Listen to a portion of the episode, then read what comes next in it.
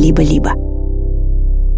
И вот я стою в комнате, и тут в пяти сантиметрах от меня падает кусок бетона размером с кулак и разбивается на мелкие кусочки.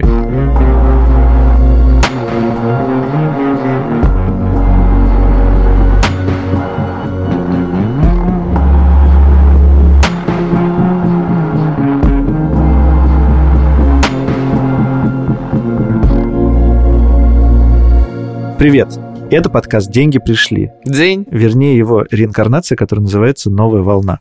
Меня зовут Саша Поливанов. Меня зовут Илья Красильчик. Здорово. Если вы с нами первый раз, возможно, будет мало чего понятно, но мы продолжаем. Мы делаем этот подкаст со студией «Либо-либо», за что мы страшно благодарны и вообще кайф. И этот сезон подкаста «Новая волна», как и подкаст «Деньги пришли», мы посвятим деньгам, как мы их тратим, неправильно делаем, и делаем это в эмиграции. Этот сезон будет ознаменован или омрачен тем, что мы едем в тур. Мы поедем по европейским городам. Берлин, Барселона, Амстердам, Лимассол, Тель-Авив. Спорный европейский город, но Тель-Авив и Стамбул. Стамбул наполовину европейский город. Да. Это все будет происходить на третьей неделе октября. Мы вам все расскажем про билеты, как купить. Как говорит коллега наш по подкасту Вить увидел и подкасту «Сперва ради», я тяпнул кофе, поэтому у меня бодрость. Давай, Илюш. А, вот в чем дело. Я думаю, что происходит-то? Поливанов тяпнул кофе. Все-таки потрясающе. Двойной. Я хотел вставить про иммиграцию. Мы тут сидели э, не так давно на кухне, и там была моя сестра, и мы что-то обсуждали. Она говорит, мне кажется, это все на самом деле не иммиграция. Это не иммиграция. И там был я, и там был еще один ведущий подкастов разных, Андрей Бабицкий. И я говорю, я уехал из страны не потому, что собирался это делать, и я не могу вернуться на свою родину. И Андрюша такой говорит, ну, вообще-то словарное определение иммиграции. Просто чистейший пример.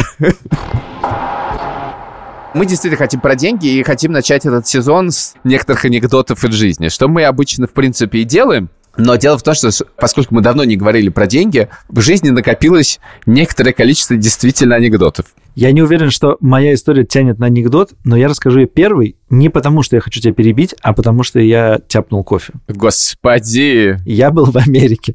Я провел 11 дней в Америке, из которых пять дней я просидел в гостинице с ковидом, и из которой мне нельзя было выходить. Нет, я понимаю, что ты тяпнул кофе, но я буду тебя перебивать. Да, можно и как да бы со попробуй, ты не поливать? сможешь просто. Нет, Ты просто не Не, сможешь. потому я что я смогу, буду я рассказывать смогу. эту историю. Нет, я предысторию расскажу. Значит, э, дело в том, что Саша никогда не был в Америке. И много раз мы это обсуждали. И Поливанов говорил, что он поедет в Америку только если будет дело. И я говорил, тебе обязательно нужно в Америку. Это очень важный опыт, совсем другая страна. И тут Поливанов мне пишет, слушай, у меня этический вопрос. Меня позвали в Америку по работе, как главного редактора службы поддержки. И я думаю, что ехать надо не мне, а, ну и назвал некоторое количество своих сотрудников подчиненных. Режина Дуарти, Антонио Фагундес, Габриэла Дуарти, Фабио Асунсон, я говорю, Поливанов, я не понимаю, в чем заключается этический кейс. Первое, позвали тебя. Второе, ты главный редактор. Третье, ты никогда не был в Америке. Внимание, вопрос. Почему должен поехать кто-то другой? И я еще понимаю, если бы кто-то был в Америке. Но опять же, поездка оплачивается не нами. Экономить деньги не нужно. Ну и что дальше происходит? Поливанов подается на визу. А россиянам, если они подаются на визу в Америку, дают два варианта визы. Годовая и двухгодовая. То есть, на самом деле, тебя спрашивают, тебе на год или на два? Э, Разница только в деньгах. Ну, Поливанов подается на визу в Америку, и Поливанову не спрашивают, нужна ему виза на год или на два, потому что Поливанов дает визу на 13 дней. Ровно те 13 дней, когда он едет в Соединенные Штаты Америки. Ну и Поливанова план. Он должен съездить в город Вашингтон, значит, Вашингтонский обком. Он должен съездить в Филадельфию, и он должен съездить в город Детройт. Я говорю, блин, ну это очень странный набор городов. Вашингтон вообще не похож на Америку. Филадельфия — это дырень. Простите, если нас слушают жители Филадельфии. Мне, кстати, там очень понравилось. В гостинице, вероятно. Честно говоря, ладно, надо признаться, что я в Филадельфии был полтора часа проездом из Нью-Йорка в Вашингтон, чтобы съесть есть гамбургер. Возможно, я не прав. Не гамбургер, а как это называется? Фили... Фили какой-то есть... Филибургер. Нет, нет, чизстейк. Ты специалист по Филадельфии, особенно по доставке в Филадельфии. Вот, и я говорю, жалко, конечно, то, что ты не будешь в Нью-Йорке, это все-таки очень важно. И какой-то момент Поливанов мне говорит, ой, я, кажется, заеду в Нью-Йорк. Я такой, супер. Да, я не доехал до Нью-Йорка, потому что ровно в этот день у меня диагностировали ковид и сказали мне сидеть в гостинице Какой в день? Филадельфии. Поездки это был. Шестой, наверное. Три впечатления. Первое такое. Америка существует. Я не был до конца в этом уверен. Все мое образование и опыт говорило о том, что она существует, но воображение отказывалось верить о том, что можно, значит, куда-то 9 часов полететь и окажешься в Америке. Кроме того, потом я пошел погулять по Вашингтону и все еще не был уверен, что она существует, потому что мне казалось, что я в декорациях сериалов, фильмов и так далее. House of Cards, да. House of Cards, да. Но раз я буквально все это видел, и мне казалось, что я... Шоу Труман, это называется фильм, да, где декорации, что все как бы можно проткнуть пальцем. И я ходил и пальцем трогал, но ничего не протыкалось. Главное, чтобы это не был побег из Шоушенка, да. Второе, мы были группа э, российских журналистов, и на вторую ночь организаторы написали нам такое сообщение. Друзья, возможно, мы не рассказали вам важную бытовую деталь про гостиницы. Если у вас в гостинице есть уборка, то это значит, что вы должны положить 2 доллара на подушку чаевых. И именно на подушку, потому что иначе люди не могут брать деньги, которые лежат в чужом номере. Это будет кража. Я был абсолютно поражен, что уборка в твоем номере – это услуга, которая требует чаевых. Но чаевых, кажется, требует буквально все в в Америке. To. На следующий день все российские журналисты повесили себе на дверь «не беспокоить», чтобы не убирались. Это вторая история. Третья история. В кассах автоматического обслуживания в Америке, и не только в кассах автоматического обслуживания, но и полуавтоматического, есть такая штука. Хотите ли вы кэшбэк? И как бы было очень непонятно, что тыкать. Каждый хочет кэшбэк, потому что кэшбэк для нас – это что-то, что ты заплатил, и тебе возвращаются деньги. А кэшбэк, видимо, в его изначальном значении – это когда у тебя есть карточка, и ты хочешь некоторые наличные себе взять. То есть используешь кассу как функцию банкомата. Ты заплатил товаров, там, я не знаю, на 20 долларов, и тебе можно сделать кэшбэк, там, я не знаю, 200 долларов, если ты хочешь наличные, чтобы не ходить в банкомат.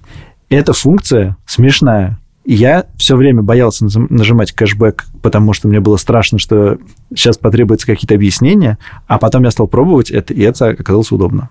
Как ты знаешь не хуже меня, наши подкасты про деньги могут расширяться до более интересных тем, поэтому я все-таки хотел бы услышать, что такое пять дней сидеть в гостинице Филадельфия, э, не выходя из номера. Слушай, с одной стороны, это довольно мучительно, и я думал, что будет плохо.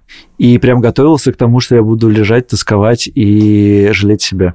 С другой стороны, я оказался на пять дней один на один с телевизором, в котором есть 10 спортивных каналов, с безлимитной доставкой еды. И на своей основной работе в службе поддержки я говорил, что я болею ковидом, и поэтому могу спать хотя бы до, не знаю, 9, а это уже типа 5 вечера по Риге, и, соответственно, уже все заканчивают свои дела, а я только на подхвате могу что-то быть. Короче, удивительным образом эти 5 дней пролетели довольно быстро. На второй или на третий день я решил, что нельзя такой шанс пропустить, и решил писать роман. А, Написал страниц 10 романа, потом понял, что у меня нет сюжета, в смысле, я хочу написать роман, но сюжета нет. И я написал в чат тебе, э, нашему коллеге Вовану Цибульскому, еще нескольким людям, мнение которых я уважаю. И я говорю, давайте придумывать роман вместе. Типа, придумайте мне, о чем писать, я буду писать, мне все равно нечего делать.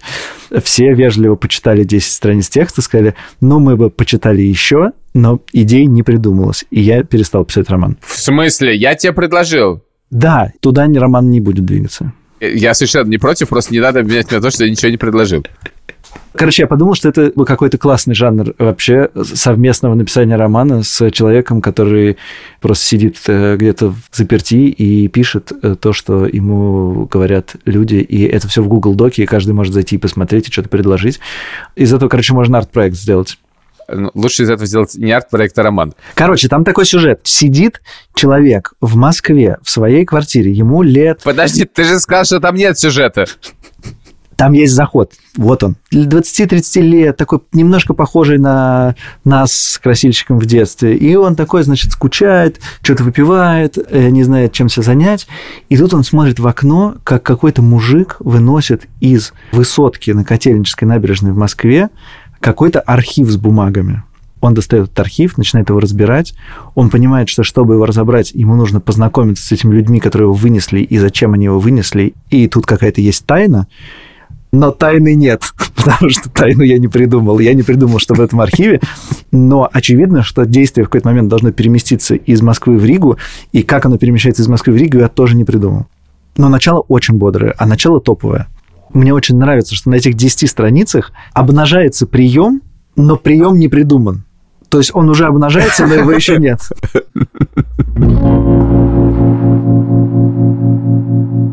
Когда-то давно Саша рассказывал про то, как его развели на пиццу. Меня развели не на пиццу, пиццу я не получил. Развели на деньги, да, вместо пиццы. 10 тысяч рублей я отдал мошенникам. Саша увидел скидку в интернете на пиццу Папа Джонс и был настолько этим обрадован, что немедленно зашел на сайт, ввел свои данные своей карточки, ну и оказалось, как часто бывает, это не, был не сайт пиццы Папа Джонс, э, и 10 тысяч рублей, которые были на карточке, были сняты. Я очень издевался над Поливановым. И еще у нас есть друг Иван Боганцев, который, как мы всегда говорим... Всегда готов поиздеваться над человеком. Школы, да, он готов поиздеваться над человеком, но и он попался на какую-то разводку, и я всем говорил, блин, ребята, ну что же вы за дебилы? Я, конечно, вам переживаю, но что же вы за дебилы? Мы как бы рассказываем это постоянно, как устроен скам, как это все делается. Ну что же вы за люди-то? Ну, бред, ну, come on, даже такие люди, как вы, попадаетесь. Я довольно много заказываю всяких вещей в Германии. Часто они приходят из-за пределов Европейского Союза. И если они приходят из-за пределов Европейского Союза, нужно заплатить пошлину. То есть, скажем так, в нашем немецком э, мире это называется «Zoll». Пошлина платится, на самом деле, когда тебе либо приходит э, доставщик, у него прямо есть э, терминал, и ты платишь, или ты идешь, когда в пункт выдачи, то ты там платишь исключительно наличными. I don't know why, но тем не менее. И тут выпиваю я в пятницу вечером, час ночи, и вдруг мне приходит сообщение. Ваша посылка DHL, нужно оплатить пошлину. Я люблю делать все разом, чтобы не откладывать на потом, потом забуду. Я сразу, пока мы выпиваем с двумя людьми, захожу на этот сайт, быстро, значит, оплачиваю. И про это забываю. Меня не смущает то, что никогда по этому поводу не приходят смс что ты платишь в другое время. Ничего меня не смущает. И на следующий день я открываю Facebook и читаю пост одного человека, который живет в Берлине. Он напишет, что нет таких идиотов в мире, как он, которые верят смс про то, что ему нужно заплатить пошлину DHL, и не замечает, что эта смс приходит почему-то с французского номера, и заходит, и платит, и с него снимают много денег. Я это читаю и вспоминаю, что-то такое со мной вчера случилось. И захожу в смс и вижу, что мне пришел смс действительно с французского номера. И я думаю, фак. И я захожу в свой банк и вижу, что денег никаких не сняли. Что делает в этот момент нормальный человек, который совершил глупость, но понял это? Он блокирует свою карточку. Или выводит хотя бы с нее деньги. Что делает дебил? Дебил пишет в комментариях к этому человеку. А у меня было то же самое, но денег не сняли. И получает ответ. Они иногда снимают не сразу от какого-то умного человека, поэтому лучше подготовиться. Что делает в этот момент нормальный человек? Он блокирует карточку. Что делаю я? Я думаю, да пофиг. Проходят сутки. Из карточки вынимают все деньги, которые были. Больше 10 тысяч рублей. Больше 10 тысяч рублей. Больше 100 тысяч рублей. 2000 евро. Больше. Мне становится чудовищно стыдно. Чудовищно стыдно, так что я даже не могу про это Соне рассказать, потому что, ну, невозможно признаться в таком. Но это просто запредельная глупость. К сожалению, это не конец истории. Кажется, когда я зашел на этот сайт, я зачем-то решил проверить, действительно ли это такой сайт, и, кажется, ввел данные другой карточки в другом банке. Или, возможно, это не так. Возможно, я это сделал на каком-то другом сайте, но я правда не знаю, как это случилось, потому что я думал, что я потерял карточку, но потом я выяснил, что эта карточка лежит у меня в письменном столе, то есть я не потерял. Короче, через пару недель в другом банке случилось то же самое. Там была сумма чуть меньше, но не сильно. Ну и в этом случае ты звонишь в э, службу поддержки банков, и единственный смысл позвонить в службу поддержки банков заключается в том, чтобы тебя там унизили и, и сказали, чтобы я больше так никогда не делал. Потому что, разумеется, никакая служба поддержки банка, когда ты сам добровольно ввел все данные, тебе деньги не вернет. Как можно пережить это знание про себя, я по-прежнему не понимаю. Просто дело в том, что я сейчас записываю выпуск, и на диване в этой же комнате лежит мой сын Яша, и если бы видели его лицо в этот момент, возможно, ваше лицо сейчас такое же. Слушай, если тебя немножко это утешит, то я вчера читал про такую историю. Житель Литвы в 2011, кажется, году зарегистрировал компанию, я не помню, как она называлась, ну типа Robotix LT, которая по удачному стечению обстоятельств была в один в один похожа, на одной букве отличалась, на компанию из Тайваня, с которой работают Facebook и Google. И он начал выставлять счета Facebook и Google. Он получил 119 миллионов долларов. Что? Он за три года выставил счетов в Фейсбуку типа на 89 миллионов и Гуглу типа еще на 30. Его посадили? Его посадили. Его арестовали в Литве, экстрадировали в Америку, дали ему что-то типа два года и сколько там исправительных работ, и постановили вернуть типа, типа 60 миллионов или 70. Короче, суммы не совпадают. В общем, если люди с таким юридическим бэкграундом, как Facebook и Google, а, отдают 119 миллионов долларов, то то, что ты отдал мошенникам чуть меньше, в целом... Да, но извини, эта сумма примерно такое же имеет значение для Фейсбука, как для меня вот эти 4 тысячи. У меня не было физической возможности отдать 119 миллионов долларов. Единственный вопрос у меня к банкам заключается в том, почему они заблокировали платежи в стране, которая не имеет ко мне никакого отношения, так поздно. Потому что один банк заблокировал в какой-то момент платежи, а второй банк не заблокировал. Но тут я тоже, к сожалению, ничего не могу сказать, кроме того, что теперь банк, как только видит платеж в стране какой-нибудь, он немедленно блокирует карточку. И в последний раз это было буквально-таки несколько дней назад. Дело в том, что у моего друга есть карточка моя по разным причинам, и в данный момент он пересек границу Перу и Бразилии. И, оказавшись в Бразилии, он решил заплатить за такси. После чего карточка была заблокирована. Что, в принципе, как вы понимаете, небольшая проблема. Звонишь в банк и разблокируешь карточку. Но не всегда это работает хорошо. Надо сказать в защиту, или это может быть нативной рекламой банка Револют, только Револют нам не платит за это. Я должен сказать, что когда у меня заблокировали при похожих обстоятельствах в Филадельфии карточку из-за того, что я в Uber Eats что-то заказал, в приложении пришел пуш, и одной кнопкой я его разблокировал. Это было очень удобно. Зачем ты сейчас защищаешь банк Револют, когда я рассказываю абсолютно про другой банк? Спасибо, что защитил банк Револют.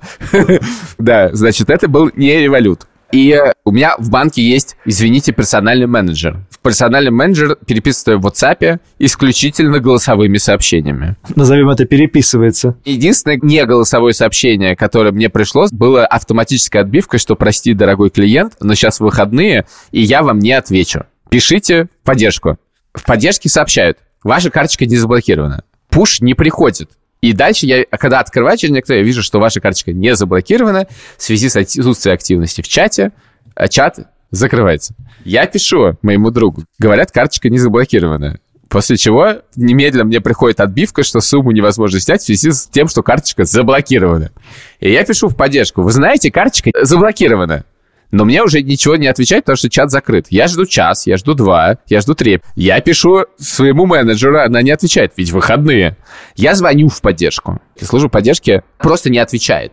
Да, я даже намекну для тех, кто понимает, я скажу, что это сервис уровня бог. Никто ничего не понял. Даже я понял. Тем временем мой друг в Бразилии пытается понять, что происходит.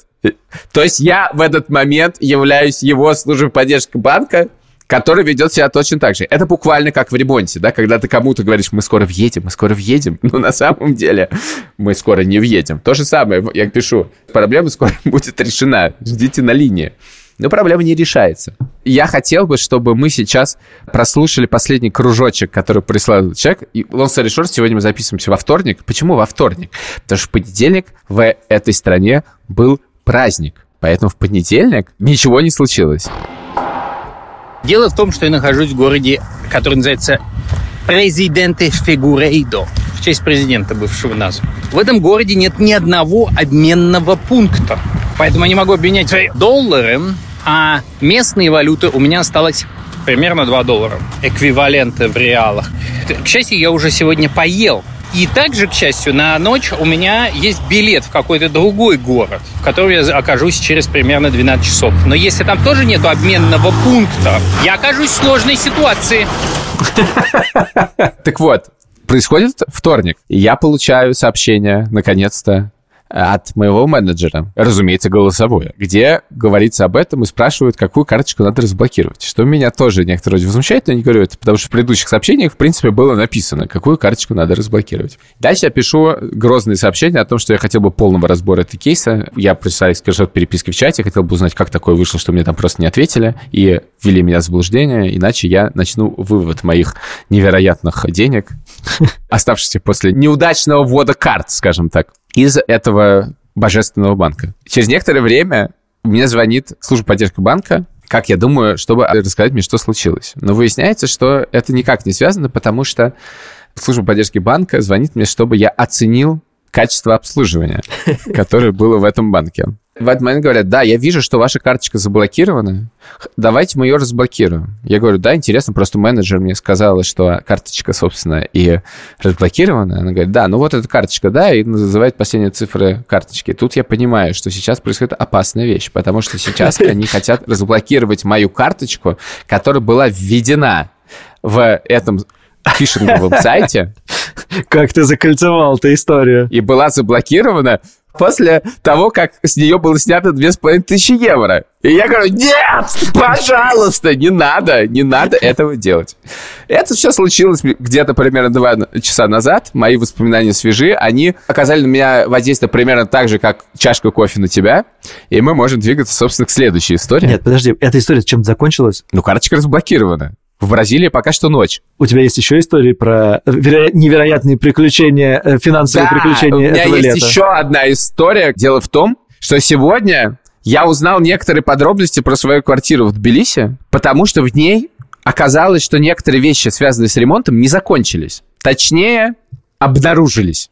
И я попросил жильцов, которые там сейчас живут, собрать некоторые детали, чтобы обсудить это с человеком, который, по моему мнению, должен отвечать за то, чтобы это случилось. Потому что эти вещи, по моему глубокому мнению, являются частью, так сказать, дефектов, связанных с выбором подрядчиков и проектировки. Дефекта было ключевых обнаружено три. Во-первых, упал косяк двери. Косяк двери, это что такое? Ну, деревянная обшивка двери с, по бокам. И верхняя упала, ее нужно приделать.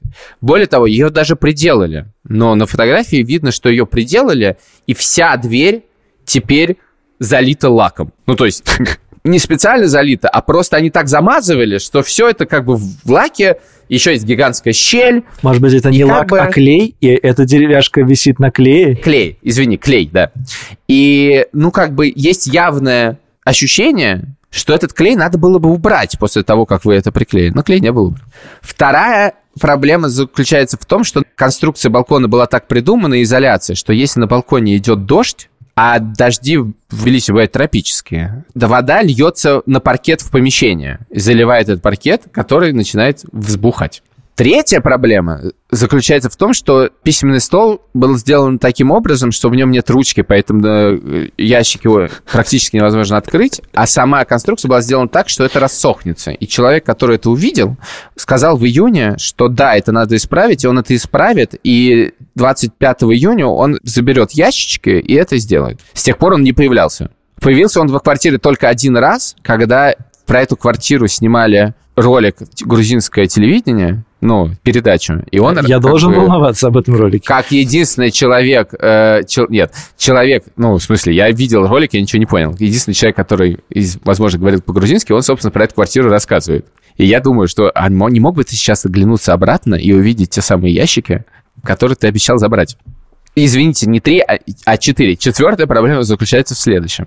Как рассказывает мне человек, который сейчас живет в квартире. Он говорит, и вот я стою в комнате, и моя дочка сидит на диване, и я стою и что-то ей рассказываю, и тут в ти- пяти сантиметрах от меня падает кусок бетона размером с кулак и разбивается на мелкие кусочки. И он говорит, я не очень понимаю, откуда упал этот кусок бетона, но кажется, потолок стоит проверить. Ну и дальше я начинаю обсуждать про то, что, в принципе, ну, наверное, это нужно исправить. И человек, с которым я обсуждаю, говорит, что это не его ответственность. Это очень частая фраза, которую можно услышать в Грузии, что это сделали другие люди, они сделали это плохо, и надо к ним обращаться. И если ты начинаешь обращаться, они точно тебе скажут, что это надо обращаться к другому человеку, потому что я уже уволился, я с ним разругался, да, они говно, поэтому я уволился, тебе скажут, да, они говно, ну и, в общем, это стандартная ситуация. И это было сегодня, поэтому я очень бодр. И, В общем, я считаю, что этих историй достаточно для того, чтобы запустить третий сезон подкаста «Новая волна». Четвертый. Четвертый. Господи, какой кошмар. Это уже похоже на сериал «Дни нашей жизни», который шел с 60-х годов до 2000-х. Давай хотя бы сделаем так, чтобы наш подкаст длился как сериал «Друзья». Давай следующий подкаст наш будет называться «20 лет, а мы все еще поем». Мушкетеры 20 лет спустя. Споем? А, А, нет, не мы споем. Эту песню споет группа Айгел. Да. Мы вернемся к вам в следующую среду. А, Этот подкаст мы делаем со студии подкастов «Либо-либо». И это очень здорово, мы ее нежно любим. Вы, пожалуйста, заходите в наш телеграм-канал. В следующем выпуске, возможно, мы расскажем что-нибудь про наш тур. Ну, в этом выпуске мы уже рассказали все, что можно. Не то, что можно, а все, что имеет смысл рассказать. Потому что больше рассказывать пока особенно нечего. Спасибо, что дослушали до этого места.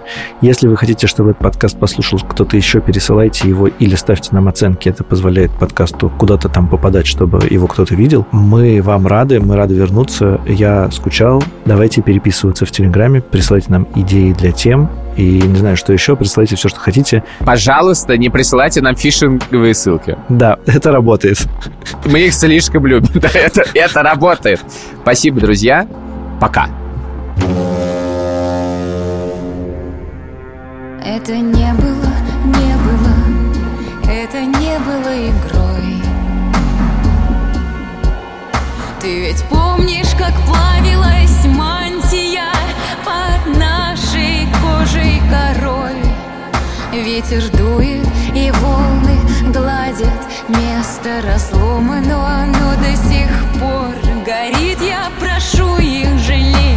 тебя, мой навеки уплывший навеки отдельный материк.